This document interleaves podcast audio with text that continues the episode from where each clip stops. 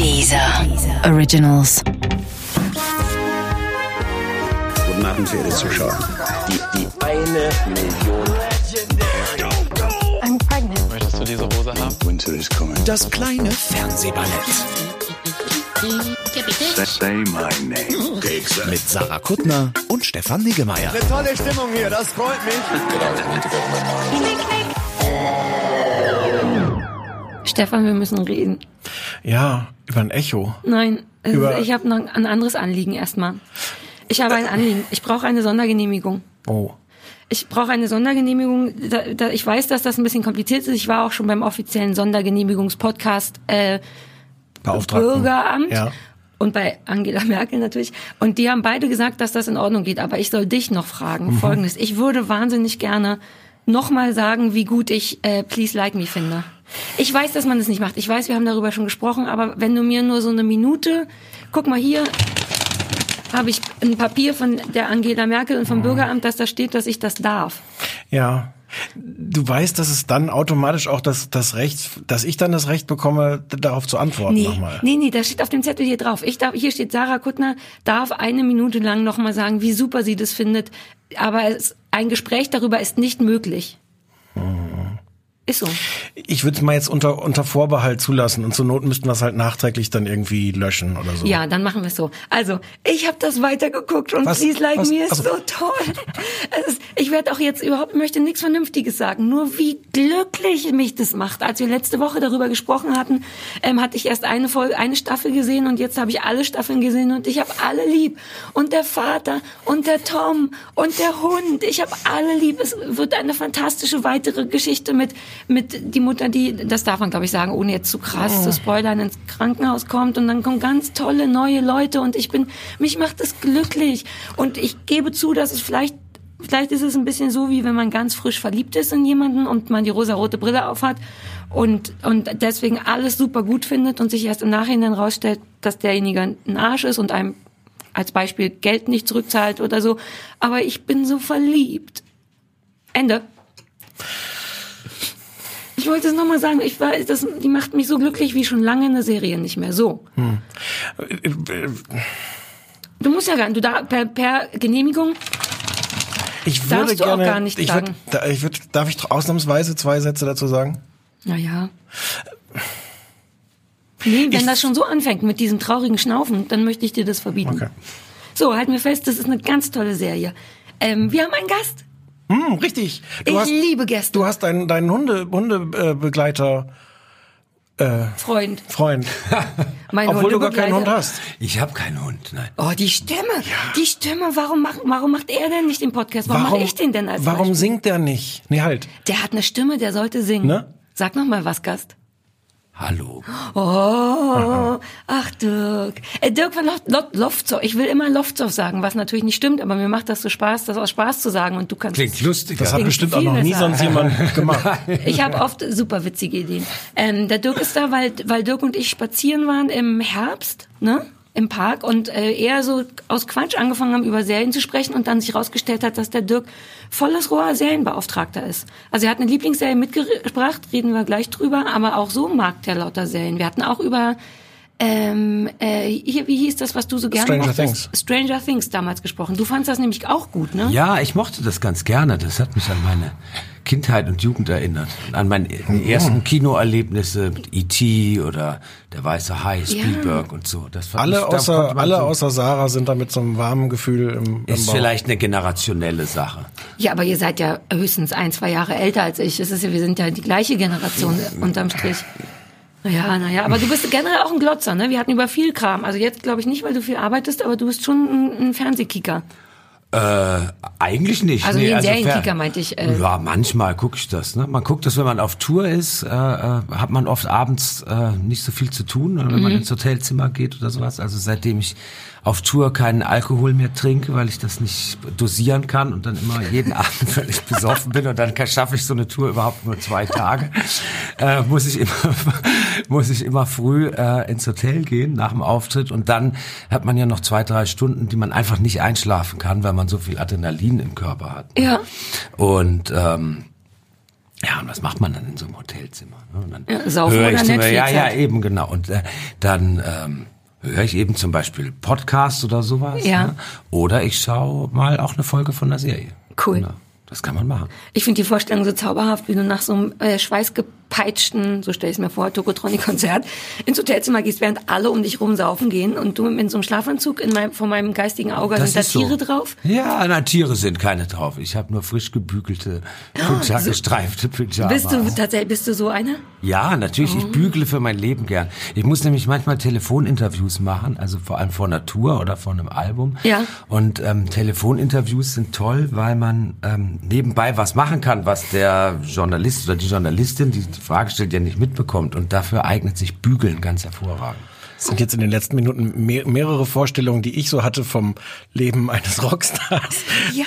Sind gerade so zerbröselt. Aber ist das nicht toll? Weil selbst ich würde bei einem Telefoninterview mit Dirk denken, sicher sitzt er in so einem Ledersessel in seinem gebügelten Pyjama und hat so ein, hat ein Buch. Aber ist oder nicht, irgendwas. ist nicht das, er. das Tolle am Telefoninterview, dass man nicht gebügelt sein muss? Naja, ich bügel ja nicht für, ich bügel ja nicht für das Telefon, ich bügel ja, Ja. für später. Ja. Und da ich Hemden trage und auch Pyjamas und die besser äh, sitzen und auch bequem, es sich auch bequemer darin liegt, wenn sie gebügelt sind. Echt? Ja, Ich natürlich. habe, glaube ich, noch nie in einem gebügelten Pyjama. Ich bügel nichts außer fürs Nähen, aber ein Pyjama bügeln ist tatsächlich ganz schön nah dran an Unterhosen bügeln, Dirk. Äh, Das würde ich nie tun. Ja, vielleicht sind die auch viel bequemer, wenn die gebügelt, gebügelt sind, weißt du ja nicht. Die Na sieht man ja nicht. Ich stell jetzt, ich denke jetzt, wenn ich jemals wieder mit dir telefoniere, werde ich immer denken, dass du währenddessen deine Unterhosen bügelst. Ähm, wir Ist müssen, nicht wahr. Ja, aber das, ja, du, die Leute dachten ja auch nicht, dass du deine Pyjamas bügelst. In, also insofern kannst du mir jetzt viel erzählen. Ähm, wir müssen über ein Echo reden. Äh, hast du, hast du Echo-Erfahrungen? Warst du mal da? Wie ist das? Aber wenn man Tokotronic ist, geht man vermutlich gar nicht zum Echo. Ich war 2007 mal beim Echo, weil ein Video von uns nominiert war. Ich glaube Mhm. Kapitulation oder Imitationen und äh, das war, da fand der Echo, glaube ich, auch, äh, es war eines der ersten Male, dass er überhaupt in Berlin stattfand. Kann es sein, dass der vorher woanders war? Mhm. Ja, In Hamburg war das Ja, vorher. genau. Und dann war er in Berlin und dann äh, waren wir eingeladen und dann sind wir mal hin und es war eine der schrecklichsten Erfahrungen meines Lebens. Weil, äh, ja, das ist völlig klar, weil äh, man sitzt da in diesem äh, Kongresszentrum, es gibt nichts zu saufen, also wirklich gar nichts, nicht mal eine Flasche Wasser oder so. Ja. Und ähm, dann muss man stundenlang diese Prozedur über sich ergehen lassen und ähm, und dann, äh, wenn man das geschafft hat, wird man durch einen ewig langen Gang geführt. Im Messezentrum, das Ding, ne? Messezentrum unterirdisch Ja. in das in das in die tolle Event Area und da gibt's dann so äh, Fressbuden und so ein Kram und dann und da kriegt man dann auch endlich mal was zu saufen also wenn einem die Zunge schon total Auf dem Weg auch. Bei mir, die haben sich doch immer den Witz gemacht, so zu tun, als wäre das ein Marathon. Und dann stehen, doch auf diesem super langen Weg, den du beschreibst, rechts und links knapp bekleidete Mädchen Okay. und werfen einem so Wasser und Bananen in die Fresse. ja aber Bananen und Wasser ja. will ich ja nee, so bist du nicht, so bist du nicht. Naja, und, ähm, und das war wirklich so furchtbar. Äh, also das war äh, langweiliger als eine Zugfahrt nach Wuppertal. Oder Ja. So. Das war in diesem Jahr anders. Es war in diesem Jahr saßen die, die Künstler saßen unten alle in so einem, so einem Bereich mit so, Gehege? ja, mit an, an so, so Tischen und Bänken und hatten da Alkohol und haben auch, glaube ich, eine Stunde vorher schon da gesessen und zu trinken angefangen. Okay, das ist eine so deutliche Das ist, Verbesserung. das ist eine gute Idee. Also ganz, ganz im Ernst, weil das, äh, die waren, da gab es deutlich schönere Bilder ins Publikum als üblicherweise bei so Preisverleihungen. Ja. Weil, äh, also zum einen Alkohol und zum anderen hatte man immer irgendwie Maite Kelly, die da äh, ausrastete. Ähm, du hast, wir haben das zusammen geguckt, schön, Sarah. schön war das ja nicht. Naja, ich sag's ja nur. Ja, wir haben zusammen wir haben das geguckt. zusammen geguckt und das war ganz schön, weil du immer so ein bisschen, warum, warum springen die denn jetzt alle auf? Und es war aber eigentlich nur wieder Maite Kelly, die dann so einen gewissen Mitreißeffekt auf verschiedene Leute hatte. Ja, ach na, die hatte, glaube ich, auch Lust klar zu machen, dass sie Musik liebt. Es ist Maite Kelly. Und- Vielleicht Ja. hat ja schon ein paar Pints Guinness. in Die wird vermutlich Auch das nicht. Gebrauch gemacht haben von dem Essen und Trinken. Aber stimmt, die kann auch sein, dass sie von alleine so Ja. begeisterungsfähig ist. Ja. Auch Leute, die begeisterungsfähig sind. Aber ist das nicht schön? Wir sind, wir sind eingestiegen jetzt, als hätten wir es so geplant, mit einem, was die wirklich richtig, die haben zwei, drei Sachen wirklich richtig Ich gemacht. dachte auch, wir fangen an, so wie man So das bei guten Kommunikationstechniken lernt, Oh ja. mit, den, mit den positiven Seiten. Ist, beim Hund ist es ja so, dass wir damit auch aufhören müssen, ne? Weiß nicht, Mit einem das noch Erfolgserlebnis. Oh, das, mm. Doch, ich habe, ich glaube, Okay. ich könnte mit einem Erfolgserlebnis Okay. aufhören. Aber grundsätzlich haben sie, also erstmal Senderwechsel, ne? Das war Hm. ja erstmal wichtig. Ich weiß gar nicht, war das RTL vorher? Nee, vorher war es die ARD. Davor war es RTL. Genau, RTL, ARD, jetzt kam das zu Vox Mhm. und man ahnte schon, uh, die werden alles anders und und lässiger machen, was ich grundsätzlich auch nicht schlecht und dringend notwendig finde. Also da waren schon so ein paar Veränderungen. Es war sehr unglamourös, absichtlich. Es war, sie haben sich viel Mühe gegeben, diese Halle nicht in so eine Showbühne zu verwandeln, sondern in so eine abgerockte Halle. Ja, was viel, vermutlich, viele kaputte Sachen standen was rum. vermutlich ähnlich viel Dekoaufwand war. Ja, ja, ja. Aber, ähm, aber mit auch so ganz viel, im Grunde Transparenz ist ja das Neue, ist ja der neue Schlüsselbegriff für alles. Und in diesem Fall Mhm. war es dann halt so, dass die Bühne offen war, so dass man auch immer sah, wenn im Hintergrund schon aufgebaut wurde. Und die, Ja.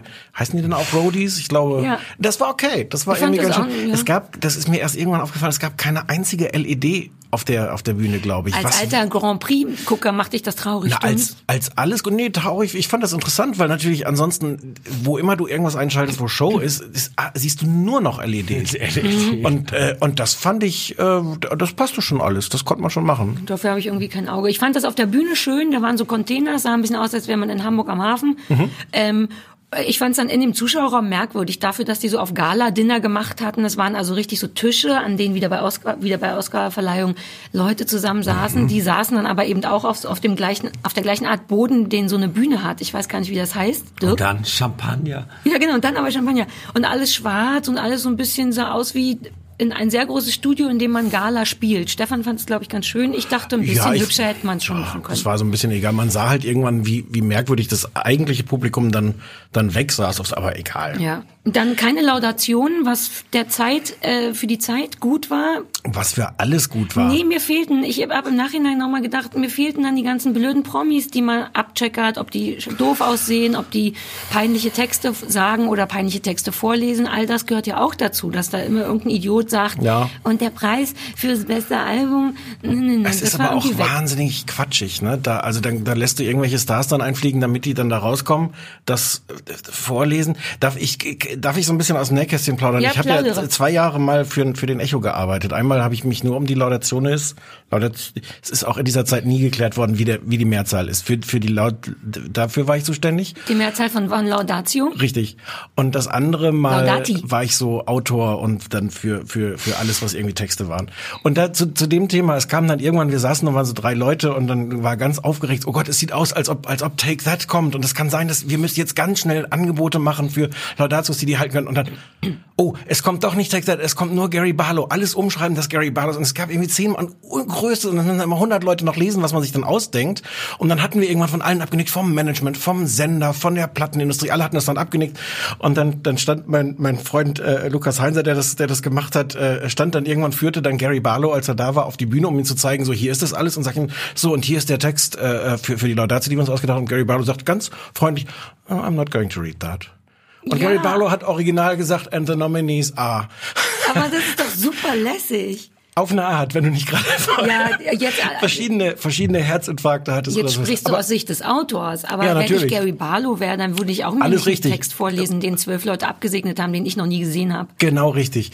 Deswegen fand ich es dann auch konsequent zu sagen, wir lassen den Quatsch. Ganz. Ja.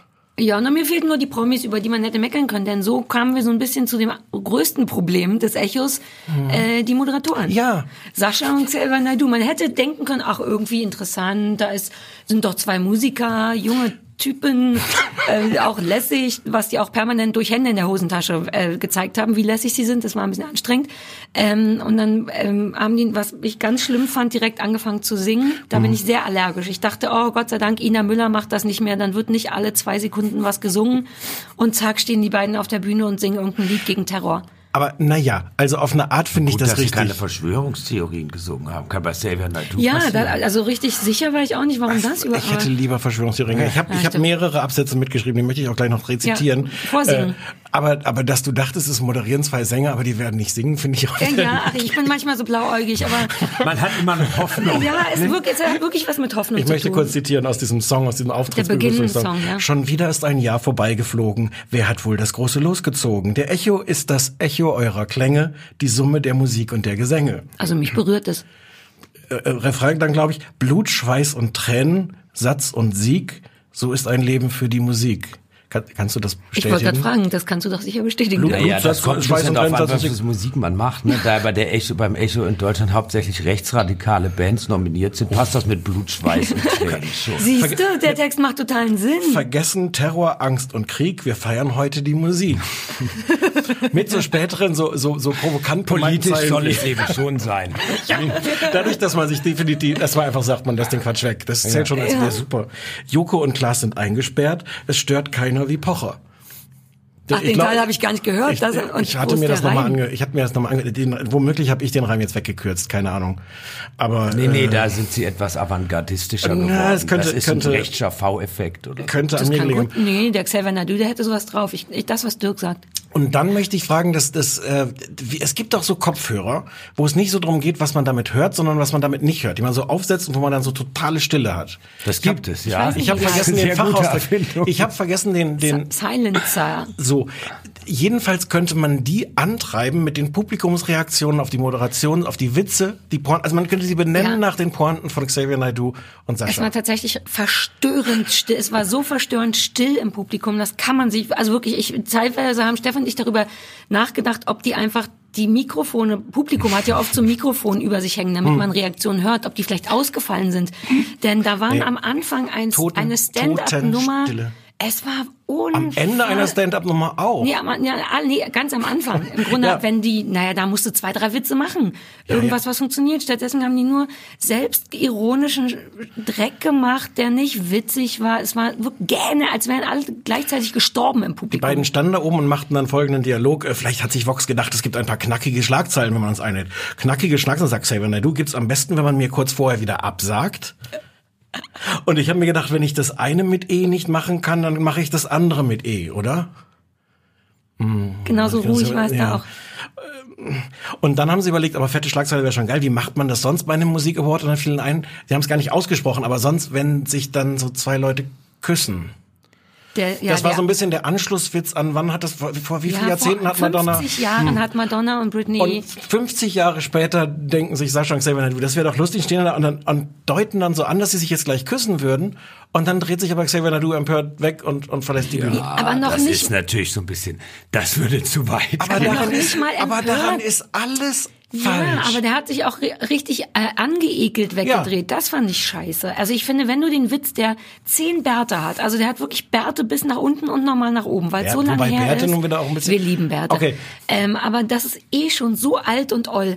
Wenn man den macht, dann doch einfach durchziehen. Wie lässig wäre das gewesen, die wenn die, sich einen richtig guten Zungenkuss gegeben hätten. Absurderweise hätte das sogar tatsächlich wieder diese Schlagzeilen gegeben, von denen sie geträumt haben. Und es wäre wirklich toll gewesen und ein Zeichen gegen Homophobie. Und wenn man keinen Bock darauf hat, hätte man das ja noch anders machen. Hätte man sagen können, du bist hässlich, ich möchte lieber Ryan Gosling küssen oder irgendwas, was die Sache trotzdem im Grunde unterstützt.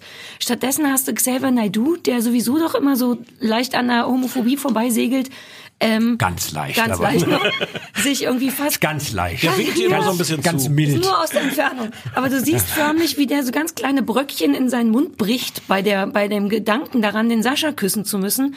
Und dann ist die Pointe auch vorbei und man Na, weil denkt es keine fast, gibt, weil, weil Ja, aber wie schlör, ich finde es wirklich auch fast gefährlich. Da gucken noch junge Menschen zu, die denken jetzt, man darf sich nicht küssen. bist du denn drauf? Du denkst, da gucken keine Was jungen gucken Menschen denn für zu. junge Menschen? Was Doch, für junge ja. Menschen diese sollen diese? Rapper-Leute und so, da war viel Rap.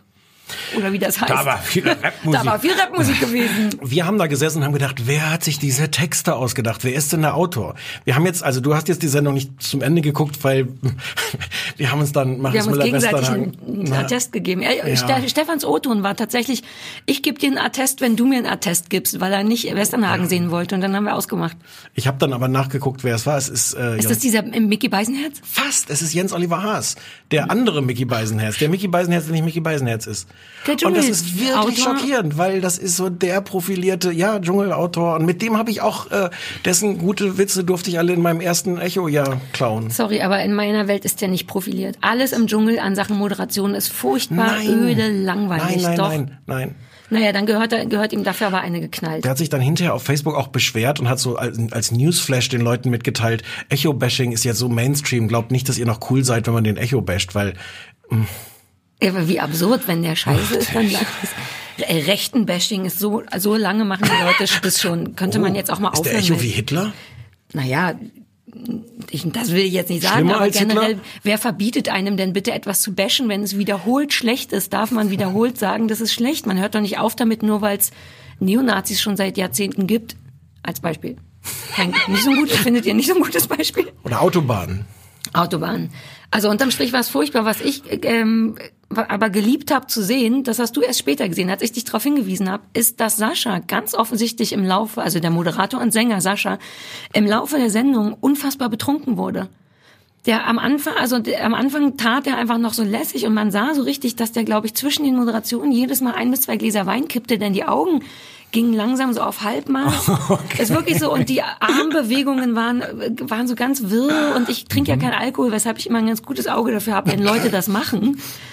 Und der hat einfach sich zwischendurch, bin ich mir ganz sicher, einen hinter die Binde gekippt. Der wurde der immer betrunken. Mann. Wer das will ist nachvollziehbar fast. Ja, ja, aber er war teilweise auch selber schuld an all dem, was da passierte.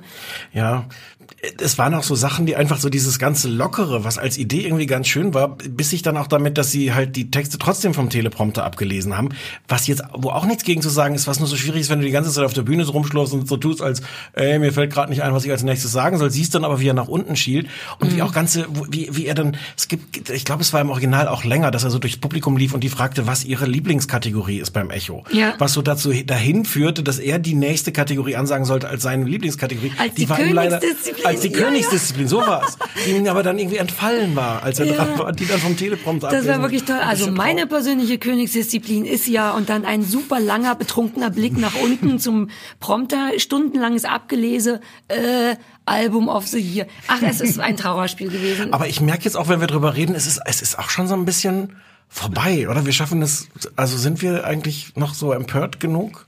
Oder Wir waren an dem Abend sehr empört. Äh, Jetzt hat man, jetzt ist natürlich so ein bisschen ungünstig, dass heute ja offiziell schon Dienstag ist quasi und das Ding lief am Freitag. Vielleicht hätten wir doch Grill den Hensler gucken sollen, habe ich mir überlegt, weil, naja, weil, weil jetzt hat natürlich jeder vollkommen zu Recht da einmal drauf rumgekloppt, auch die ganze schlimme Campino-Nummer. Ich habe eine, eine Anmerkung würde ich gern zu der Campino Con Aqua Böhmermann Sache machen. Wasser. Ähm, ich glaube, was mich richtig Wasser. genervt hat, ist, dass der Typ da oben steht, im Grunde den Echo eigentlich auch nicht so richtig geil findet, den Böhmermann nicht so richtig geil, alles scheiße findet.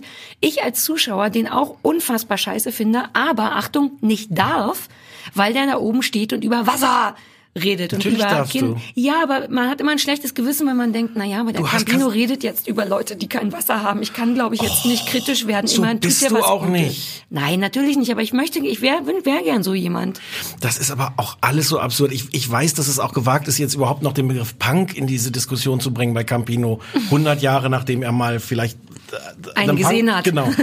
Aber, aber im Grunde steht da jemand, der ja immer noch als inzwischen Popsänger dieses ganze Punk, äh, diese Attitude scheinbar mitbringt, aber dann da oben steht und sagt, man kann aber ruhig auch mal ein bisschen konstruktiver sein, man kritisiert und auch mal selber was aufbauen. Und, ah, Du mal das Böhmermännchen ja, wie man möge ihn finden, wie man will, aber er hat ja was aufgebaut. Ja. Äh, zwei Sachen können wir uns vielleicht darauf einigen, dass die schön waren. Das eine, also zwei, zwei äh, Freu Freuden von, äh, von Künstlern, die ein Echo bekommen haben. Das Ja. eine waren die Och. Ach, Wo ja. dein, wo dein, du hast ein kleines Herzchen in deinem Notizblock ja, gemalt. aber ich finde Jan Delay auch so wahnsinnig niedlich und der war auch wahnsinnig Das war ganz zauberhaft. toll, weil, weil, weil Udo Lindenberg hatte vorher den hundertsten Echo bekommen und hatte gesagt, es ist auch beim hundertsten Mal wie, wie beim ersten Mal immer wieder toll. Und Jan Delay sagt dann den schönen wenn Udo sagt, es ist immer wie beim ersten Mal, es ist das erste Mal, weil es der erste Echo war. Das war, das war sehr schön. Und das andere, da hast du dich auch sehr gefreut. Herzlichen Glückwunsch. Ja. Auch an dieser Stelle. Das andere Der hast du dich auch sehr gefreut. Farben-Typ. Nein, Ina Müller. Ach so, nein, Ina Müller. Ja, das war ganz süß. Ina Müller, die auf die Bühne kam und dann sagte, äh, äh, so liebe Fernsehzuschauer zu Hause, ich habe jetzt hier gerade nackten dreifachen Flickflack gemacht und wenn ihr das nicht gesehen habt, dann hat Vox das einfach rausgeschnitten. Da hast du dich Schweine. drüber gefreut. Ich habe angefangen zu gähnen und gesagt, hoffentlich fängt die nicht an, wieder was Aber zu singen. nur jetzt. als so eine, so eine etwas alberne Abgrenzungsreaktion. Nee, ich finde die doof. Ich fand den alle Farbentypen niedlich. Kleiner, dünner Mann kommt nach oben, macht nichts außer Hallo, Dankeschön an meine Mama und an die Fans. Tschüssi. Der hat nicht so getan, als wenn. Der war ein bisschen nervös, der war aufgeregt, der hat sich wirklich gefreut. Der passte da überhaupt nicht hin. Man wollte den sofort in eine kleine Handtasche stecken und davor bewahren, jetzt wieder zu den anderen Bösen zu müssen. Das war mein liebster Moment. Ina Müller. Die hat den Witz drei Tage lang vorbereitet. Konntest du den Monitor in ihrem Kopf, den Teleprompter in ihrem Kopf sehen quasi. Wie sie den Witz an langer Hand, wahrscheinlich hat sich den schreiben lassen. Von dir wahrscheinlich auch noch. Und, und, und, äh, und Wir müssen dann, jetzt aufhören Wir müssen aufhören, aber bevor wir aufhören, du hast doch, du bist doch auf die Viva Moderationsschule gegangen. Ja, ich kann wahnsinnig gut Telepromptern. Ich möchte, seit ich das gesehen habe am, am Freitag mit dir, möchte ich lernen, so, so, Übergangsmoderator zu werden. Wie diese, das war ja, in den Werbepausen waren ja immer schon dieser, dieser, dieser schlimme Vox-Moderator mit der Brille und die, diese Schauspielerin-Moderatorin. Ja, Nina Bott, Nina Bott und So? der Mann mit der Brille, die mal gesagt haben, das gleich. So, und das war so schön, wie die da standen, was offensichtlich Stunden vorher aufgenommen war und, und dann mit, und jetzt, ich fange schon mal an, du musst mir sagen, wie ich es richtig mache. Boah, geht hier aber die Post ab. Und wenn ihr sehen wollt, was noch alles passiert ist, bleibt dran. Ich find's genau richtig, so wie es ist. Es Gar nicht klingt mehr für dran- mich- gar nicht es mehr klingt- dran arbeiten. Für mich klingt's flüssig und gleichzeitig leidenschaftlich. Okay. Und deswegen moderieren schon- die beiden das auch. Also du könntest es auch, nee, ich find's gut. Ich, du Es ist nicht, dass du einfach da jetzt dein, dein, deine, dein handwerkliches Geschick mir da, damit einfach nicht mit niemandem Nee, ich hätte es ganz genauso gemacht. Es war doch auch und gleich gibt's noch aufregende Sachen von der Echo-Party. War doch schön. Ich habe mich jetzt gekriegt. Ich weiß nicht, was jetzt da dein Problem mit wäre. Der Dirk guckt auch ganz aufgeregt. Gut. Ja. Ich find's super. Also, ich, aber ich bin Gast hier. Ich darf nichts anderes sagen. auf gar keinen jetzt Aber Fall. ich würde dich engagieren. Ich hatte, jetzt bin, ja, ich bin jetzt. Du hast, äh, das, ich weiß, es passiert dir nicht oft, aber du hast es auf Anhieb gut gemacht. Das ist doch schön, kann man sich Ich doch suche auch jetzt schon mal meine freuen. Notizen fürs nächste Thema raus. Mach Ach, du mal, mach du mal eine traurig. Überleitung. Und jetzt reden wir über Big Little Lies. Ist dir das nicht aufregend genug? Doch, doch. Lies, ähm, Ich habe meinen Zettel verloren. Wie kam ich denn eigentlich da drauf? Ist eine HBO-Serie, ähm, läuft jetzt ab irgendwann auf, ab dem 6.4., ach, das ist ja schon vorbei, ab dem 6.4. auf Sky. Siebenteiler mit hochkarätige Besetzung. Ich glaube, deswegen kam ich drauf, dass man das mal gucken will, weil ungefähr jeder mitspielt. Reese Witherspoon, Nicole Kidman, Alexander Skarsgård oder wie der Adam heißt. Scott. Adam Scott. Und ist Den, gemacht den, von... den, den wir aus äh, Parks and Recreation, ich aus Nee, Parks and ja, Recreation ich kenne ihn aus irgendwas anderem, finde den aber auch ganz toll. Ist auch mein, den kann ich auch von allen am besten leiden da. Sag noch mal, warum dich hatte das so gekriegt, weil der Macher schon irgendwas gemacht hat, was du auch gut fandst. Na, was heißt gekriegt? Das wird, es wird gerade sehr gehypt und äh, also das beruht auf einem Roman, einem, wohl einem Erfolgsroman von einer australischen Schriftstellerin und äh, ist dann fürs Fernsehen von David E. Kelly adaptiert Ah, ja, genau. worden. Ähm, der Erfinder von Ellie McBeal und äh, Boston Legal und ähm, Picket Fences und allem. Komisch, weil so war das gar nicht. Wie die genau, also ich meine, so ist es ja immer nicht, aber so viel Ähnlichkeit mit den genannten Serien hat Big Little Lies gar nicht. Nee. Na, man hofft aber immer so ein bisschen drauf, finde ich, wenn man dann so Namen Sollen wir einmal kurz erzählen, was so die Geschichte ist? Es spielt äh, unter sehr reichen Menschen äh, in Kalifornien an der an der Küste, die alle unglaubliche Häuser haben mit Blick aufs Meer. Mhm. Es ist eigentlich so ein bisschen auch so eine Architekturshow. Ja, das sieht schon wahnsinnig schön aus. Ähm, es sind alles so Helikoptereltern. Die Schlüsselszene, die auch schon so im Vorspann vorkam, ist, vorkommt, ist, dass die, äh, dass die halt alle ihre Kinder mit dem Auto zur Schule bringen. Ähm, ja, es, es ereignet sich äh, ein Mord, wobei, also das passiert in der ersten Sekunde, dass man das sieht, aber man sieht es nicht. Man sieht, äh, bis zum Schluss erfährt man nicht, wer getötet wurde und auch nicht wer. Auch kein Geschlecht und so. Es wird immer nur unterbrochen von so Pressekonferenzen der Polizei und Zeugenaussagen, die, die immer die ganzen sieben Folgen lang suggerieren, wir haben es alle kommen sehen, da ist irgend und so weiter und so fort. Und die eigentliche Geschichte der Serie ist aber quasi die Rückblende dazu, wie es zu diesem Mord kommen konnte. Genau. Und die ganzen sieben Folgen lang werden wir im Grunde darauf, also wir, wir lernen, dass im Grunde jeder jeden umbringen könnte und auch müsste. Es hätte eine große Konsequenz. Als Zuschauer hat man ein bisschen auch das Gefühl, jeder hätte es verdient, umgebracht Ja, sehr, sehr, sehr, sehr schnell hat man das Gefühl. Es sind, es sind wirklich sehr hassenswerte Figuren eigentlich auch. Also ähm, die haben dann auch, die entwickeln dann auch unterschiedliche Grade an Sympathie, aber es sind schon auch so, so man möchte die eigentlich die ganze Zeit, ich, ich möchte die die ganze Zeit schlagen. Ja, also zum Beispiel Reese Wither- Witherspoon spielt so eine unfassbar hysterisch bitchige, eigentlich im Kern sympathische, aber Das ist man aber sieht die sympathischste von kaum. allen. Die findest du noch am sympathischsten? Ja. Ich fand die sehr anstrengend. Ich frage mich, Ja, ich ja. hatte mich eh gefragt, ob die muss, muss das so anstrengend sein oder empfinden wir als Misanthropen die nur besonders anstrengend? Nein, die, das wurde ja gezeichnet als dieses Schicksal von, von Menschen, denen es eigentlich sehr gut geht, die sich aber ihr Leben zur Hölle machen äh, durch, durch ganz Scheiße furchtbar sein. durch scheiße sein, scheiße Beziehungen Mhm. äh, und dadurch, dass sie dass sie so anstrengend sind und alles was nicht anstrengend ist in ihrem Leben selber noch anstrengend machen. Das ist für mich auch so der eigentlich der Kern dieser Geschichte. Ja. Ähm, Hat's dich gekriegt? Es hat mich irgendwann gekriegt. Es hat mich irgendwann nach, nach Folge drei oder sowas in, in, in so einer klassischen Binge-Weise gekriegt, dass ich dann die, das zu Ende gucken wollte am Stück und das auch mehr oder weniger gemacht habe. Ähm, ich finde, dass die, diese, diese Murder-Mystery da drin das Egalste ist. Das ist auch ein bisschen nervig, weil es so kalkuliert ist, dass du merkst, immer wenn sie denken so, ach, vielleicht sind die Leute jetzt an diesen Beziehungsgeschichten nicht mehr interessiert, dann machen wir, teasen wir noch mal so ein bisschen an, Ja. diese, diese, wer, aber wer ist es Aber gewesen? das ist ja ein ganz altes Prinzip bei so Sachen wie The Affair. Ich weiß nicht, ob du das gesehen hast. Das ist so ein ähnliches Prinzip. Man erfährt auch durch so Polizei- und Zeugenaussagen, irgendjemand ist aus irgendeinem Hm. Grund irgendwie gestorben und wie konnte es dazu kommen? Und das Aber ist das ja tatsächlich nicht ein bisschen besser, dass das ein Klassiker nee, nee, ist. es ist aber so auch wahnsinnig nervig, weil man wirklich immer das Gefühl hat, wenn man jetzt aus Versehen zu sehr in der Normalität beim Gucken versunken ist, muss immer noch jemand kommen, der sagen, ja, ja, ja, jetzt fühlt euch aber nicht zu wohl, denn es ist immerhin noch jemand gestorben. Ja. Und ohne zu spoilern kann man, glaube ich, zumindest sagen, dass all das darauf hingeweise und das gesamte Gekliffhängere dem Ende nicht so richtig gerecht wird. Also man Nee, das, nee, ja. ne, an, Drama, an dramatisch Es sein. ist dann auch die Auflösung ist ist egal, es ist Man denkt okay. dann so, ah, okay. Aber es sind schon diese Beziehungen sind schon sind schon eindrucksvoll in der Art, wie die vergiftet sind. Also wie all diese diese Frauen in einer unterschiedlichen, die Frauen sind ganz klar die Hauptperson, auch wenn es um die, die Beziehungen geht, aber äh, aber in welcher Weise die im Grunde alle in irgendwelchen tödlichen Beziehungen sind. Teilweise ganz offensichtlich, ähm, äh, teilweise ganz schön ist diese diese Reese Witherspoon äh, Frau des äh, äh, Madeline, ähm, die sich von ihrem Mann getrennt hat. Der Mann hat irgendwie eine junge Yoga-Lehrerin, äh, so eine exotische Schönheit. Die Tochter von Lenny Kravitz übrigens. Ach, guck. Zoe Kravitz. Und jetzt erzählt also Madeline ihrem jetzigen neuen Mann, Dem äh, tollen Adam Scott. dem tollen Adam Scott, der da so auch ein bisschen ein Weichei ist, aber Ja. also auch nicht überraschend, äh, im Grunde wie neidisch sie ist darauf, dass ihr Ex-Mann es geschafft hat mit dieser Gang. Und da, also da ist schon, das ist so, finde ich, so eine typische Szene, äh, so, so ein typischer, typischer Handlungsstrang aus diesen sieben Teilen. Äh, es sind die Kinder sind äh, unfassbar altklug, die die äh, Ja, die Tochter, aber ich glaube, du redest von der, der Tochter von Reese Witherspoon, Ja. die ihre Mutter immer Woman nennt. Ja. Ja. das ist fast ein bisschen unrealistisch. Ich meine, die Idee ist irgendwie niedlich, dass die so wahnsinnig zynisch ist, aber die ist sechs. Ich glaube, mit sechs bist Ja, du ja. gar nicht in der Lage, ernsthaft deine Mutter ironisch die soll dann zu auch nennen. soll dann auch Therapie kriegen. Ja, ja, ja. Aber die Kinder finde ich schon auch toll. Der kleine Junge heißt Siggi, wie, wie Siggi Stardust. Das fand ich ganz toll. Es ist wunderbare Musik. Es ist irre, das wollte ich noch Mhm. kurz einwerfen.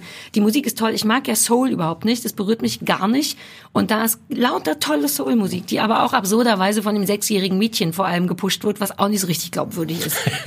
Das, macht, das ist aber so ein bisschen ein Running Gag, dass ganz viel davon abhängt, dass Leute anderen Leuten mit ihrem iPhone über Stereoanlage oder sowas Musik vorspielen. ja, aber das ist ein ganz schöner Dreh da drin, Ja. finde ich.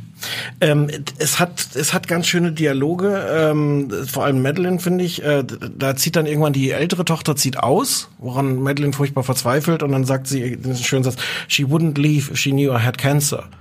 Und ihr Mann sagt, but you don't have cancer. Und sie, I would be willing to get it. Das, das, das, habe ich gar nicht gehört.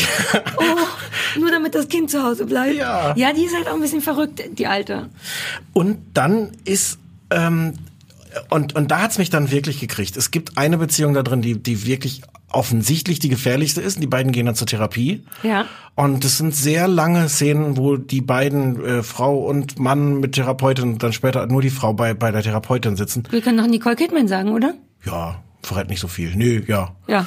Ähm, das ist großartig. Ich finde diese Therapiesituation ganz großartig. Das ist ganz zurückgenommen gefilmt. Ja. Man sieht eigentlich dann nur so die, die, die Körpersprache von Nicole Kidman, die garantiert dafür auch einen Grammy oder was auch immer, oder Echo kriegt oder so. Ja. Ähm, Die arme Frau. naja. Ja. Und das ist toll. Das ist der, der, der, der Text ist toll, diese Dynamik auch mit der Therapeutin, was sich später noch weiterentwickelt, die, die Dynamik zwischen äh, dem, dem Paar, was da sitzt, weil die Frau eigentlich auch nicht bereit ist, zuzugeben, wie kaputt diese Beziehung ist und man, man möchte sie gleichzeitig anschreien, jetzt sag's endlich. Und irgendwie versteht man auch, was sie da drin hält.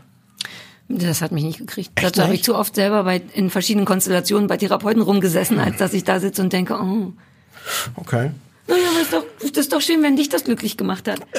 Äh, ich wollte noch, außer Reese Witherspoon und Nicole Kidman spielt noch mit Shailene Woodley heißt die Frau, die spielt Jane. Das ist die eine Außenseiterin-Mutter. Ja, die mochte ich aber toll. gerne. Die super, genau. Ja. Wobei das auch einfach ist, die super zu finden, weil eben alle anderen Genau. anstrengende reiche Bitches sind und Jane immer die gleiche Skinny Jeans anhat und arm ist und Und äh, joggt und, vergewaltigt wurde. und vergewaltigt wird. Der Klassiker halt.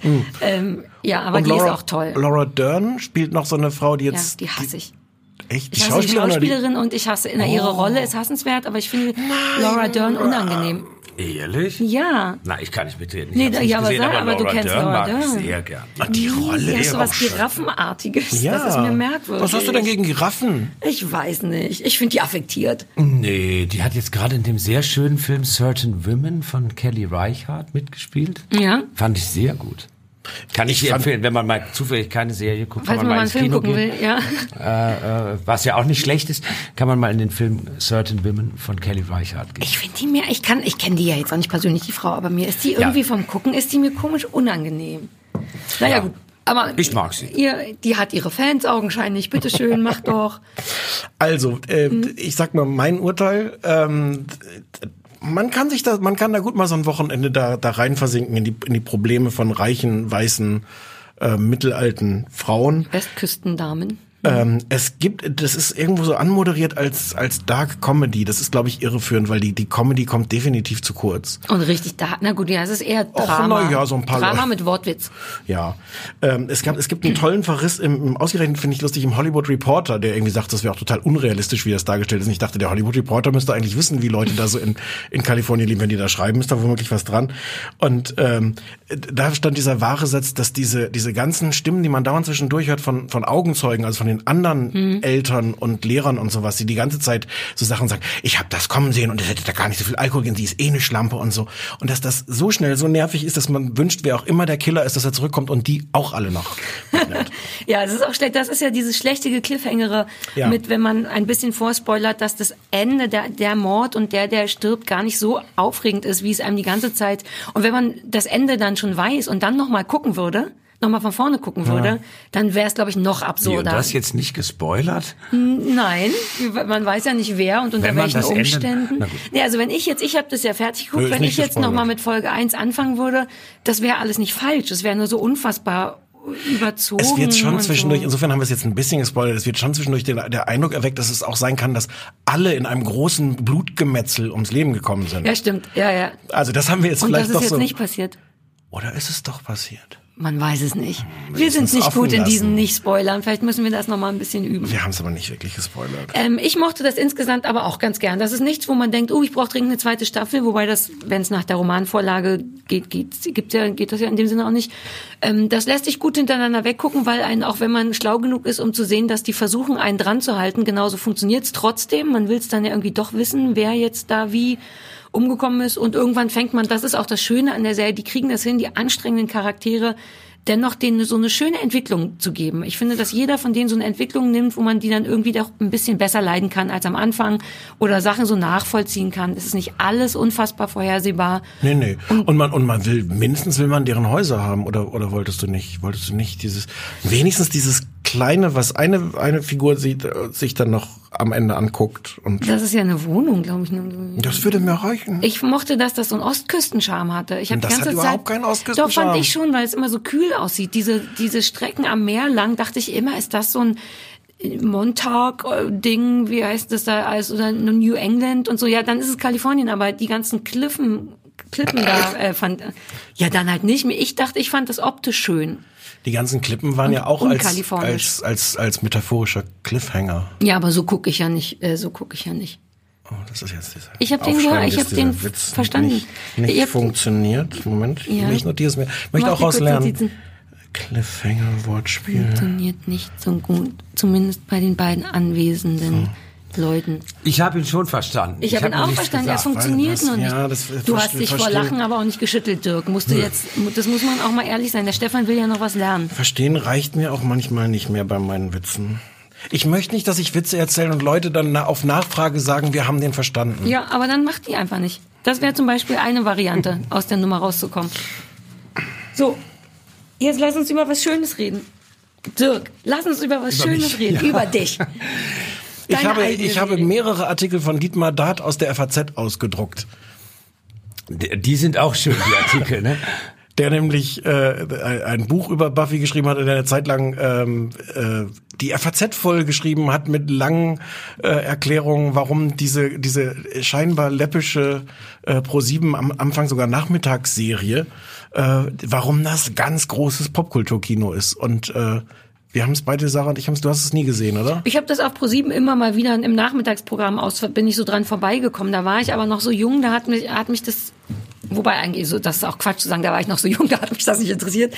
Ähm, es hat mich nie, glaube ich, so richtig gekriegt. Ähm, das lief ja gleichzeitig auch mal mit Charmed und so, glaube ich, zur gleichen Zeit und das war mir so ein bisschen zu viel Zauberei ähm, und Texterei. Aber wir reden vor allem drüber, was ganz toll ist, dass die wohl gerade 20-Jähriges haben. Das, Das stimmt, ja, es und ist das 20-jähriges Und das ist eine Serie, die du wahnsinnig gerne mochtest oder Ja, magst. ich habe das sehr, sehr gerne geguckt. Äh, Ich glaube sogar auch zweimal, also alles durchgeguckt. Im Fernsehen oder hast du dir Nein, ich habe es nicht im Fernsehen geguckt, weil es ist, das muss man dazu sagen, und das ist vielleicht auch der Grund für deine, für dein Desinteresse und Enttäuschung. Im Fernsehen war das äh, unerträglich, Wegen der weil, Synchronisation. Deutsch? weil die Synchronisation wirklich grauenhaft war.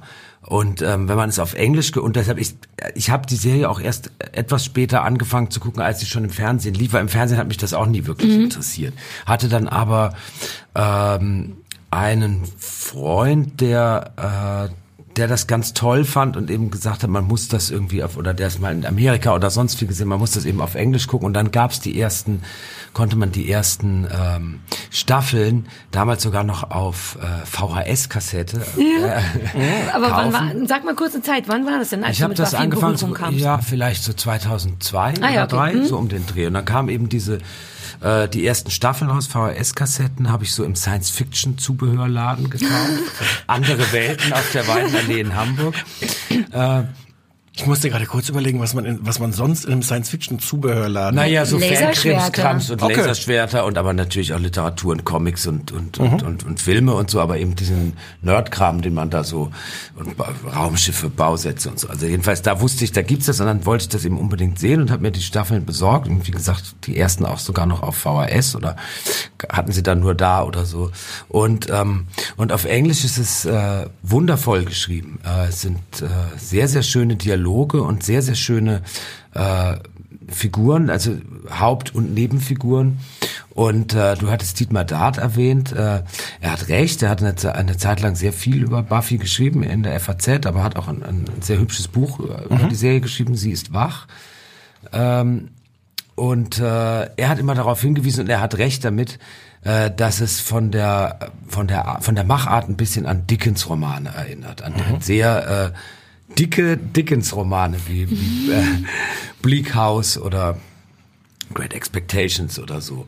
Und äh, wo du eben auch diese sehr äh, äh, liebevoll gezeichneten Figuren hast, sehr viele Nebenfiguren und so. Und äh, äh, ähm, die, Charak die Char Hauptfiguren sind äh, toll charakterisiert und so. Und das fand ich äh, das fand ich faszinierend von Anfang an. Und es ist natürlich eine tolle Idee, ein Mädchen, das gegen Vampire kämpfen muss, die selber vielleicht eher auf der Seite äh, der Freaks und Vampire ist und die ganze Idee, dass die, die Highschool und, und Jugendpubertät, dass das ein einziger, Hor dass das ein Horror ist, dass es eine Horror-Story ist, äh, das fand ich, fa- fand ich faszinierend und ich mochte, ich mochte einfach jede Figur. Buffy natürlich, aber auch Willow und Xander und Anya. War das bevor alle Leute, weil soweit ich das mitbekommen habe, dann, fing dann auch irgendwann an, dann schrieb die Taz darüber, dass das eine wahnsinnig feministische äh, Serie wäre und so weiter. Also irgendwann war es auf einmal auch augenscheinlich so Konsens, dass das alles richtig macht. Naja, Aber ganz am wurde- Anfang ist es halt auch einfach erstmal eine Serie mit ja, Mädchen wurde, und Vampiren. Ja, es wurde dann, äh, glaube ich, es, es, es lief so etwas parallel mit der, äh, mit dem, äh, mit, äh, äh, mit wie sich Kulturwissenschaften und Ja, Cultural ja. Studies in, in, in Deutschland etabliert haben. Und dann gab's, schwappte das von Amerika so ein bisschen rüber, dass es fast schon eben sowas wie Buffy Studies gab oder Ja, ja. Bücher auch zu Buffy, auch in amerikanischen. Und äh, natürlich ähm, hat die Serie sehr viel ähm, und Leute am Hausarbeiten oder Doktorarbeiten oder sowas über Buffy geschrieben und so. Und die Serie bietet natürlich auch viel ähm, Potenzial dafür, weil weil ähm, weil sehr viele äh, sehr viele weil sie sehr viel probiert haben. Ne? Ja. Also es, es wurde sehr viel mit Genres gespielt. Äh, es gibt Folgen, die ganz ohne Musik auskommen, über den Tod der Mutter, die sehr tragisch sind. Oder es gibt äh, dementsprechend eine Musical-Folge. Uh, ich hasse. Musical-Folgen. Ich liebe die Buffy Musical-Folge. Ich habe die CD hundertmal gehört. Wirklich? Ja, ich liebe sie. Die Songs sind so das, gut. Das Genre Musical-Folge. Kurzer, nur ein kurzer aus, äh, ähm, aus, das machen ja wahnsinnig viele Serien. Ja, ja aber Buffy hat es als erstes gemacht. Ja, Buffy hat als erstes gemacht. Okay. Ja, ja. Und also so und deshalb man konnte das kulturwissenschaftlich gut äh, äh, gut nutzen. Ja. Äh, äh, weil ich fand das immer ein bisschen redundant, weil ich hatte das Gefühl, das, was da rausinterpretiert wird, ist da eben sowieso schon drin. Das ist ganz klar. Und die Leute, die das geschrieben haben, waren sich dessen auch bewusst. Deshalb fand ich es immer ein bisschen öde, Ja. wenn das dann wieder rausexzerpiert wird. Was ist eigentlich, dass das ja so toll referenziell und so weiter ist. Aber natürlich, es hat eine feministische äh, Konnotation. Es ist eine der wenigen Serien, in denen zu dieser Zeit eine junge Frau wehrhaft ist, sie kämpft. Die Serie besteht den Bechtel-Test, also das heißt, die Frau, äh, die Frauen sind, die Frauenfiguren sind nicht nur in Abhängigkeit von Männern zu sehen, sie haben große Rollen, sie sind Ja. äh, wehrhaft, sie sind, äh, Sie reden miteinander und sie nicht reden nur über miteinander Männer. und nicht nur über Männer und so weiter und so fort. Mhm. Äh, also das ist und es ist wahnsinnig unterhaltsam und liebevoll. Ich habe äh, geheult, als es zu Ende war. Mit, wie wie nach einem Buch, was man was man was man sehr geliebt hat. Mit, mit was für einer Haltung hast du das geguckt, wenn du das sagen kannst? Also weil wenn ich habe jetzt nur, ich habe jetzt gestern mir tatsächlich die erste Folge mal angeguckt. Ja, die erste Staffel ist noch Mist. Habe ich auch gelesen. Ich weiß Ja. theoretisch jetzt sehr viel über Buffy, Ja. praktisch nicht. Aber, aber man, also ich guck so die erste Folge und die hat natürlich auch so einen, so einen, so einen komischen, auch wegen der Synchronisation, äh, es ist, es wirkt alles so ein bisschen banal und unfreiwillig komisch, was natürlich nicht ausschließt, dass es einfach unterhaltsam ist. Aber dann, dann, dann liest man so Artikel, äh, dass im Grunde ganze marxistische Theorien da drin stecken, weil natürlich äh, diese, diese Dämonen und das, was immer wieder da auftaucht in dieser Kleinstadt, ist im Grunde nur eine Metapher für den Kapitalismus, für den Materialismus dieser, dieser Erwachsenen da. Ähm, ich weiß nicht, ob du das be- beantworten kannst, aber denkst du das mit? Hast du auch das Gefühl, so, boah, da öffnet sich so eine Tief? Oder hast du es auch einfach gerne zu Nee, unterhalten? also das meinte ich damit, diese, diese Kultur, Cultural Studies, Interpretationswut hat mich dann vor allem im Fall Buffy, einfach weil ich es so sehr geliebt habe und weil ich die Figuren so sehr mochte, äh, eher ein bisschen genervt. Ähm, weil ich eben fand, viele Sachen sind so offensichtlich, das wird dann nochmal so übertrieben, äh, ja, wie soll ich sagen, oder überinterpretiert oder es ist so ein, es, es wird so verstrebert. Das ist das Problem bei diesen Cultural Studies. ne? Und ähm, den, den Ansatz von Dietmar Dart eigentlich zu sagen, es ist im Grunde genommen Literatur äh, und eben sowas wie Dickens oder, oder so, das fand ich, äh, das fand ich viel einleuchtender.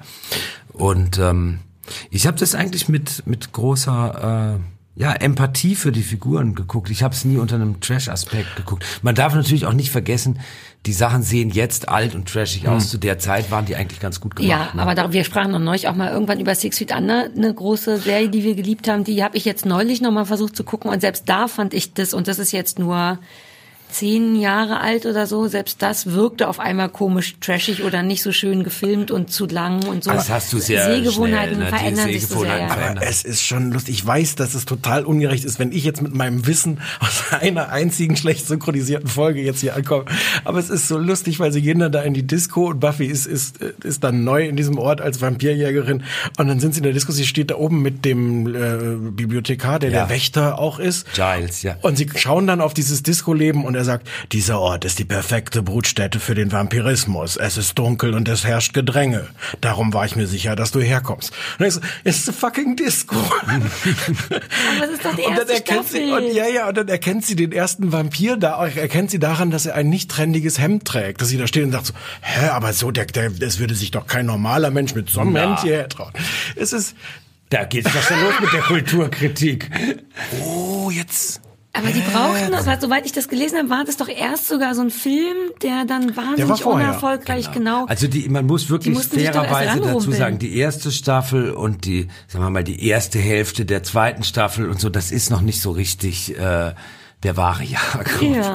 Und dann ab, ab äh, ungefähr ab, ab, äh, ab der zweiten Hälfte der zweiten Staffel und der dritten Staffel geht das richtig los. Und dann vor die umstrittene vierte- sechste Staffel. Und die sechste Staffel ist wirklich die schönste. Ja, ja ich habe gehört, dass das ist umstritten, weil Buffy da ein bisschen depressiv wird. Ja, sehr depressiv. Und, und, und auch, glaube ich, die Freundin von Willow stirbt die nicht auch in der sechsten Staffel. Ja, Guck, wie viel Ahnung ich habe, ohne es gesehen zu haben. Ja, siehst du. Interessanterweise halt findet Sarah Michelle Gellar die nicht gut. Das ist ihre am wenigsten geliebte, also der Ursprungswriter, ach, wer heißt er denn? Hm, Joss Whedon. Genau.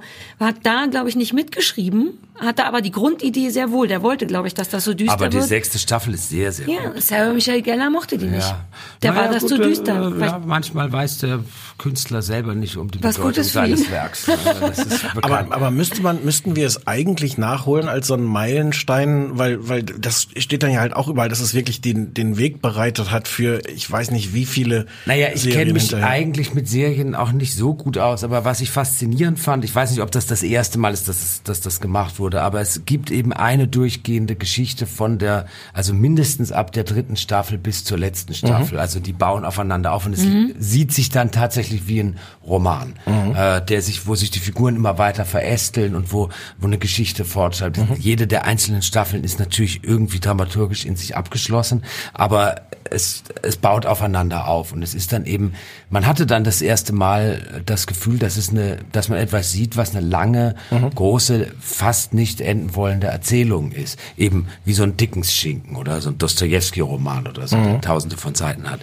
Und, ähm, und das war schon eine neue äh, Erfahrung für mich. Das hatte ich noch nie, äh, nie vorher gemacht. Und ich habe es, da ich ja etwas später eingestiegen bin, konnte ich natürlich auch sehr viel am Stück gucken. Und da hatte ich das erste Mal mit Buffy so diese Binge-Watching-Erfahrung, dass man nicht aufhören kann. Und, und Was ich mich trotzdem frage, weil Stefan manchmal auch bei bestimmten anderen Serien sagt, ich weiß nicht, die sind alle 21, ist das etwas, was ich gucken will, ist das etwas, was mich persönlich interessiert? Trotzdem sind es dann sehr, sehr junge Highschool-Mädchen und Vampire. Welcher Teil ist da, warum kriegt dich Naja, das? als ich das gesehen habe, war ich ja auch noch etwas jünger. Ne? Da war ich Anfang vielleicht 31, 32. Da war der Abstand jetzt zu den Protagonistinnen Ja, äh, nicht so groß, wie, wie er jetzt wäre. Und ich mag grundsätzlich gerne Highschool-Serien. ja? ich mag, kann mich damit identifizieren. Ich finde, mag die, äh, die, die Idee der Pubertät als eine, als eine höllischen äh, Phase, oder ich, ich interessiere mich für Pubertät. Das ist vielleicht Ja. dem Beruf geschuldet, den ich ausübe. Das ist äh, Ja. vielleicht eine immerwährende, nicht enden wollende Pubertät. Aber das interessiert mich grundsätzlich. Ich ja, mag dann, das gerne. Ja, dann ist perfekt. Ja, du, dann ist ja perfekt für dich. Ja, wir haben mal ein Video gemacht mit Tokotronic, wo wir Buffy paraphrasiert haben, also eine Buffy in Berlin äh, äh, Folge sozusagen gemacht Ja, haben. Für das das Stück auf dem. Pfad der Dämmerung. Ja, müsst ihr euch mal im Internet angucken. Oh, vielleicht jetzt, vielleicht Wir muss man doch Buffy tolle- auch nochmal gucken, richtig. Tolle Berliner Buffy-Darstellerin gefunden und haben das in so einer ex-amerikanischen Schule in, ich weiß nicht, Zehlendorf oder sowas Mhm. gedreht, wo sie auch solche locker äh, Ach so, ja, ja. hatten. Ne? Und, Wie, äh, wie, waren, wie waren da die Reaktionen drauf? schlecht, eher schlecht. Ich dachte, du erzählst jetzt hier, wie toll das ist, weil die ganzen Buffy-Fans dann auch alle. Ja, es war so ein Traum, den man zwar voll, aber ich glaube, manche Leute haben das nicht so richtig verstanden. Das Doofe war, es kam raus, als gerade äh, alles, ähm, alle Welt im Twilight-Fieber war. Ja. Und dann haben alle gesagt, ach, jetzt machen die auch Vampire voll Mainstream. Und wir so, ach nee, das ist aber ärgerlich. Buffy und nicht Twilight. Twilight hat ja Uh, irgendwie auch ganz, wie ich dann auch gelesen habe, die, die, die völlig gegensätzliche Botschaft. Ich habe natürlich auch von Twilight nichts gehört. Du? Twilight? Ja, ja, alles gesehen, alles Ach so. gelesen. Böse reaktionäre Kacke habe ich gelesen. Ich, ich habe schon wieder alles vergessen. Ja, ich glaube, es ging eigentlich immer nur darum, dass man keinen Sex haben Jedenfalls darf. auf jeden nicht wie Fall. Buffy. Das ist ja eine ganz fortschrittliche, eigentlich finde ich ganz fortschrittliche. Ich fand das auch ganz schön eigentlich. Nee, das war doch die Grund, auch das, die Ja, aber das- Grundkritik daran und Ja. das Furchtbare daran. Genau. Das auf gar keinen Fall, dass die Also es ist schon sehr anders. Insofern war das, hat uns das gestört. Das hat eben, aber natürlich so ein paar äh, Kulturwissenschaftlerinnen und Kulturwissenschaftler unter unseren Fans haben es natürlich verstanden. Die fanden es gar, die haben es natürlich total abgefeiert. Aber ich war, ich habe, äh, als ich geschrieben auf Twitter geschrieben habe, dass du kommst, hat ein Mädchen ganz toll geschrieben. Äh, es stimmt, kommt der wirklich oder hast du das nur geträumt? Weil sie hätte mal davon geträumt, dass du ihr bei Liebeskummer geholfen hättest. Weshalb die Wahrscheinlichkeit, dass ich das nur geträumt hätte, ja auch groß wäre. Das fand ich ganz zauberhaft. Aber weil sie damit auch klar machte, dass ich es gar nicht vorstellen konnte, dass du großer Buffy-Fan bist. Nein, nein. Ja, naja. Dann gucken wir mal Buffy oder ich, ich versuch's. Also anderthalb Staffeln muss man vermutlich vielleicht notfalls, das ist wie bei Friends im Grunde. Die erste Staffel Augen Ja. zu und durch und danach wird's besser.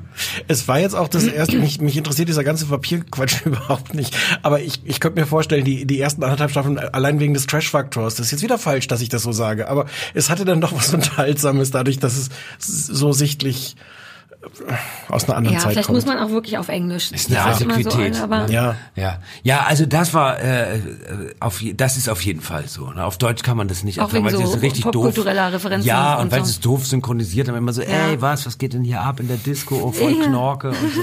Fix und Foxy, ich bin jetzt Fix und Foxy. Ja, das ist ein bisschen der, der, der, der Texter von Fix und Foxy hat da, glaube ich, seine. Oh, Wolf Kauker hat da seine. Ja. Jetzt äh, will ich's Hände auf im Deutsch gucken. Äh, aber auf Englisch ist es sehr, sehr schön. Ja. Ich vielleicht versuche ich mal. Wir müssen schon fast wieder zu Ende machen. Ist schon wieder, ist schon wieder, dieser, dieser steht neben uns mit einer sehr großen Uhr, wie, Ja. wie diese Rapper, die immer tragen, so eine große Uhr an einer Ja. goldenen Kette. Fla- Flavor, Fla- Fla- Flavy, Flavy Flav, sagt man ja. Flavy Flav? Ja. Und sagt, wir müssen ähm, zu Ende kommen, aber wir müssen uns, bevor wir gehen, noch Hausaufgaben aufgeben. Mhm. Du bist so stolz auf deine, fang du mal an. Na, ich weiß, ich weiß gar nicht, ob ich so stolz auf meine bin. Ich, ich habe so ein. Kann es sein, dass an Hausaufgaben auch manchmal Freundschaften zerbrechen? Naja, der, der Plan war, die Hausaufgaben sind entweder zum Bestrafen des anderen da oder auch zum Belohnen des anderen oder wenn man selber zu faul ist zu gucken. Insofern, eins davon wird's wohl sein. Ich nehme an, eine Bestrafung. Na, will ich jetzt so, es ist, nennen, nennen wir es. Recherche. Was? Ich habe gar nichts gemacht, was eine Bestrafung erfordert. Es beginnt ja am, am, am Mittwoch das große Backen, das Promi-Special von das große Backen. Um Gottes Willen, nein. Und, und weil unsere gemeinsamen Hobbys ja äh, äh, Hunde und, und Kuchen und Fernsehen. Stefan, deine Hausaufgabe ist meine Hausaufgabe und zwar mit der gleichen Begründung. Nein. Ich dachte echt, du liebst doch Kuchen und Promis und die Eni, du kannst es doch Kann ich das gucken. mal sehen, dass du das wirklich aufgeschrieben hast und dir nicht gerade ausdenkst? Ganz unten. Die Hausaufgabe, das große Promi-Backen-Spezial am 12.04.2015 in Sat 1. Naja, dann guck, nee, dann guck, naja, was? doch, Gibt's wir wirklich das große Ja. Promi? Ja, ja. Also es gibt ja eh das Unfassbar. große Backen, Ich das finde ist das, schon ich finde das zu gemein. Du kannst, das ist als Hausaufgabe zu gemein für mich. Wieso, du liebst Kuchen? Muss ich mir aufschreiben, muss ich sagen. Vielleicht kann der Dirk das Vielleicht gucken. kann ich mal zu das große Promi-Backen gehen. Das Geh so hingehen. schön. Aber macht, was, was passiert dann jetzt? Naja, ich hatte, beide. nee, na, ich hatte auch noch eine andere, aber die ist eine nicht so andere. trashig, sondern das ist wieder so eine Sache, die mich interessieren Guckt es doch würde. zusammen, ladet mich ein, dann gucken wir zu dritt das große Promi-Backen. Und ich back uns was. Und du backst was. Genau. Okay. Also dann musst, dann musst du, Dirk, aber zumindest in so einer kleinen Datei, die du vielleicht auf dem Handy abnimmst, auch kurz erklären, wie du die fandest, dass wir das beim nächsten Mal abspielen. Ist ja eine Hausaufgabe, man muss das gucken. Die, Send äh, Ja, die ja, Sendung. ja. Ja, ja. Klingt interessant. Na, dann guck, ach, na, aber dann, naja, dann gucken wir es. Ja, gucken wir's. Gucken wir es, backen dazu und der Dirk muss, ähm, Wir bräuchten so einen Notar, wo wir vorher deponieren die Hausaufgaben. Ist das absurd? Ich wusste, der Moment würde irgendwann kommen, dass wir uns die gleiche Hausaufgabe geben. Ähm, ja gut, dann gucken wir das große äh, Promi-Backen mit Dirk und Gebäck. Ich backe. Mhm. Wobei es auch ganz schön fies ist, weil ihr werdet dann natürlich da Sachen mit Frosting und so sehen und dann habt ihr nur meinen Mürbeteigkuchen Nein, wir haben nicht dein, wir haben sein. doch bestimmt deine tollen Sachen mit Frosting. Die mit dem roten. Der Red Velvet Cupcake. Ich Mhm. kann wahnsinnig gute Red Velvet Cupcakes. Allein dafür, Dirk, würde es sich lohnen. Gott, Oh ich freue mich Gott. jetzt schon. Ja, ja. Ah gut, dann. na. Okay. Okay. Naja gut, aber dann haben wir, dann ist ja gar nicht so schlecht. Meine andere, ja, nee. Ja, Ja, ja. Dann ist das die Hausaufgabe. Dirk, vielen Dank, dass du hier warst und schön, dass du Bitte. mit uns backen guckst. War lustig. Und, und Kuchen isst und dann im Grunde nochmal auftreten musst mit so einer Kurzzusammenfassung deiner Hausaufgabe. Ja. Dann ist ja jetzt auch deine Hausaufgabe eigentlich. Oh Gott, die Tokotronic-Fans werden uns vielleicht töten wollen, weil wir den Dirk zwingen, Dreck zu gucken. Aber der Dirk hat es ja selber vorgeschlagen. Hat sich da jetzt also ein bisschen auch vor. Ich Eingeladen darf ja machen, was ich will. Außerdem, das klingt super, das, die, das große Backen. Und das ist mit ganz tollen Promis. Ja, wer, spielt, wer, wer macht denn, backt denn damit? Janine Kunze, Melanie? Müller. Wer kennt die nicht? Ähm, Nee, Melanie Müller ist die vom Dschungel. ja, ja. Die mit den Brüsten. Ja. Ach, das wird toll. Ralf Morgenstern. Backen die alle in der gleichen Sendung oder immer ein Ja, Promi nee, pro nee. Sendung? Um die Uh. richtig in einem, die, die haben groß in Berlin irgendeine Fabrik ausgeräumt und da Backöfen reingestellt. Ja. Und, Alles klar, dann Klingt Mittwoch. gruselig. Morgen im Grunde. Ja. ja. Oh Gott, ich muss noch backen. Äh, 20.50 Uhr, vielleicht müssen alle, alle Hörer das auch hören. Ich meine, so funktioniert eine, Haus also das, eine Hausaufgabe könnte auch so funktionieren, dass wir sagen, wer den, Wie sollen die das denn beweisen, dass die das gehört haben? wir spüren das doch. Okay, wir spielen das. Also alle müssen das gucken. Ich weiß nicht, ich da glaube, dafür hat die Leute gucken das doch sowieso vielleicht. Ja. Wir gucken das auf jeden Fall, reden nächste Woche darüber. Ähm, jetzt ist aber auch gut. Die, ich möchte sagen, dass dieses Geräusch der Dirk eben gemacht hat. Das war nicht weder ich noch Stefan, sondern das mit dem starken Leidensdruck dahinter war Dirk, der auf dem Tisch lag und anfing zu weinen. War das unsere neue Dauerverabschiedung jetzt? Jetzt ist aber auch gut. Jetzt ist aber auch gut. Tschüss alle, tschüss Dirk, vielen lieben Dank. Tschüss. Tschüss.